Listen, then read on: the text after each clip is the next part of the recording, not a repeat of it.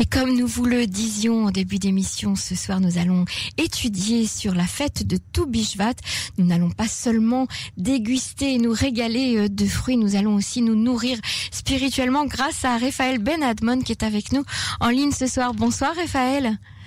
Bonsoir Emmanuel.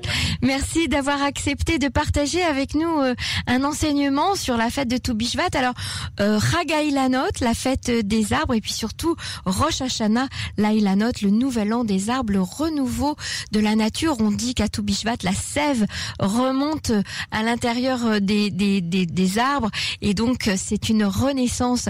Je pense que vous allez nous parler de ça, n'est-ce pas? Avec grand plaisir, avec grand plaisir. Et, euh, et justement, euh, ce que vous disiez, Emmanuel, c'est que la sève remonte. Alors, qu'est-ce qu'on célèbre à Toubishvat On célèbre euh, finalement, euh, lorsqu'on on regarde la nature, on regarde les arbres, on est en plein hiver. Mhm. Donc, on a l'impression que tout est statique, tout est figé, que rien ne se passe. Et pourtant, non. Comme vous le dites si bien, la sève remonte. Et c'est un grand enseignement, euh, puisque on dit euh, l'homme est comparé à l'arbre des champs. Donc, en regardant, en observant la nature, finalement, on apprend sur nous-mêmes. Et que dans les phases statiques, les phases hivernales de la vie d'un homme, en fait, il ne se passe pas rien. Il y a tout un potentiel qui est en train de germer. Il y a toute une nature qui est en train de se préparer. On n'est pas en train de célébrer tout Bivat quand les fruits sont à portée de vin. Non, quand cette sève, elle remonte. On célèbre la potentialité. Et ça, c'est particulièrement beau. C'est vrai. C'est ce qu'on retrouve ce soir Mhm. dans cette fête. Et c'est d'autant plus fort aujourd'hui, euh, Réfal, parce que euh, en, ce- en cette journée de, de, de souvenirs, de commémoration des victimes euh, de la Shoah, eh bien, euh, penser au, au renouveau, à la renaissance du peuple juif, penser à la renaissance de la nature, c'est sur la terre d'Israël, surtout et avant tout, euh, c'est vraiment très émouvant. Oui, oui, oui. Surtout que en cette période de, euh, de tout Bishvat, en cette période même du mois de Shvat plus généralement, on met l'accent aussi sur le renouveau et sur la transmission et sur l'éducation. Vous savez, euh, on tient dans le Talmud que le temple n'a été détruit que parce que le souffle, la respiration des jeunes étudiants de la yeshiva euh, n'était plus. C'est-à-dire que lorsqu'il n'y a plus d'enfants qui étudient, il n'y a plus de temple, il n'y a plus de sainteté. Et donc finalement, c'est ça aussi, à part le, le renouveau qu'il y a dans les saisons et évidemment tous les fruits dont on se régale, euh, ce qu'il faut voir ici, c'est ce renouvellement. Vous savez, il y a, un- il y a un événement euh, majeur dans le mois de Shvat, en dehors de tout Shvat, qui est Rosh Chodesh Shvat. On sait très bien que le premier jour du mois est déterminant euh, pour bien comprendre l'essence d'un mois et pourquoi finalement tout Bishvat, le 15 Shvat, arrive en Shvat. Mhm. Le premier Moshe Rabbeinu a traduit la Torah en 70 langues Ah oui. pour préparer les, le, le peuple juif à l'exil. Et la Torah s'exprime dans un langage très précis. Il est écrit Ro'il Moshe Be'er et Torah Azot les morts. Et Rashi commente le mot Ro'il par le mot Hitril. Il a commencé. Et ça veut dire quoi ici que Moshe a commencé? On n'est pas en train de dire commence à expliquer. Non. C'est que Moshe, le plus grand, qui a reçu la Torah de la bouche d'Hachem, de la bouche de Dieu. Malgré tout, il est débutant. Oh, il, Moshe, Moshe est un débutant. C'est-à-dire qu'il faut se positionner en permanence. C'est la seule chose qui est constante, la seule chose qui doit être permanente dans la vie d'un homme, c'est le renouvellement. Et on dit d'ailleurs, dans le traité Radiga, dans le Talmud, que il ne ressemble pas à un homme qui révise son étude 100 fois à un homme qui révise son étude 100 et une fois. Pourquoi? Est-ce que 100 et une fois, c'est juste une fois de plus que 100 Mhm. fois? Mhm. Non. C'est que 100 fois, ça veut dire j'ai appris beaucoup.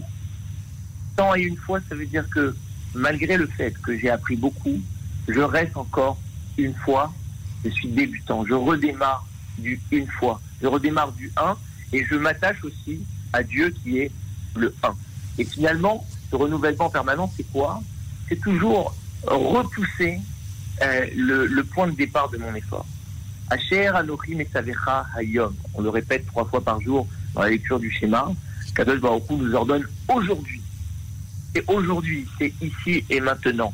Et ce commandement se renouvelle d'un quotidien à l'autre. Et ce soir, Bishvat, on voit la nature se renouveler. Et de là, on comprend que nous-mêmes, êtres humains, comparés à l'arbre des champs, on doit se renouveler. Et ce renouvellement doit être permanent. Vous savez, dans le traité Tahani, euh, on compare les paroles de la Torah à l'arbre. On ramène le, les proverbes du roi Salomon, et je cite le verset dans ces mots. Donc, la Torah est un arbre de vie à ceux qui s'accrochent à elle. C'est une source de vitalité, Mhm. c'est un arbre de vie. Et qu'est-ce que nous disent nos maîtres?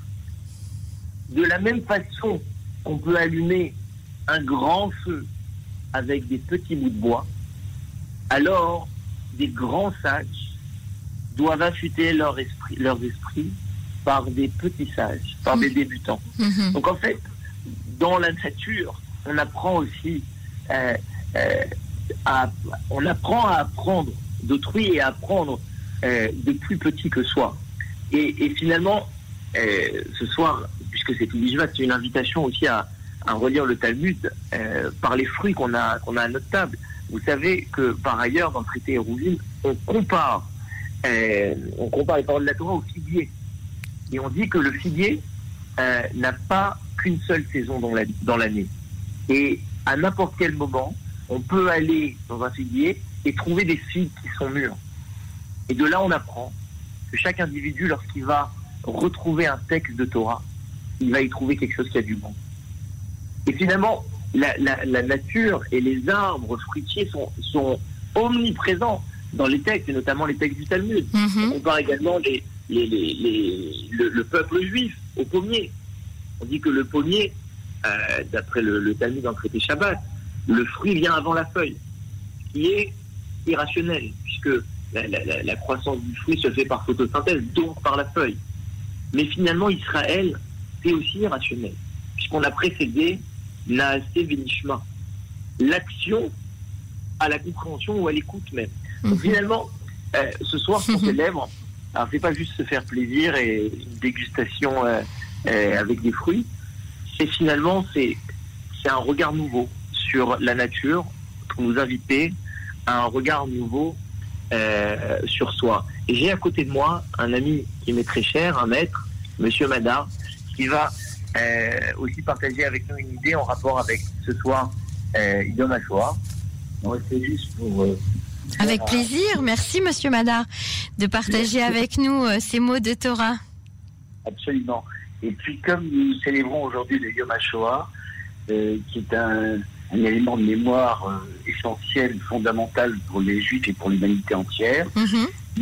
grâce par rapport justement à ce renouvellement, cet espoir que, qui me vient de Théodore Adorno, qui était un philosophe allemand juif, l'espoir nous est rendu par ceux qui l'ont perdu.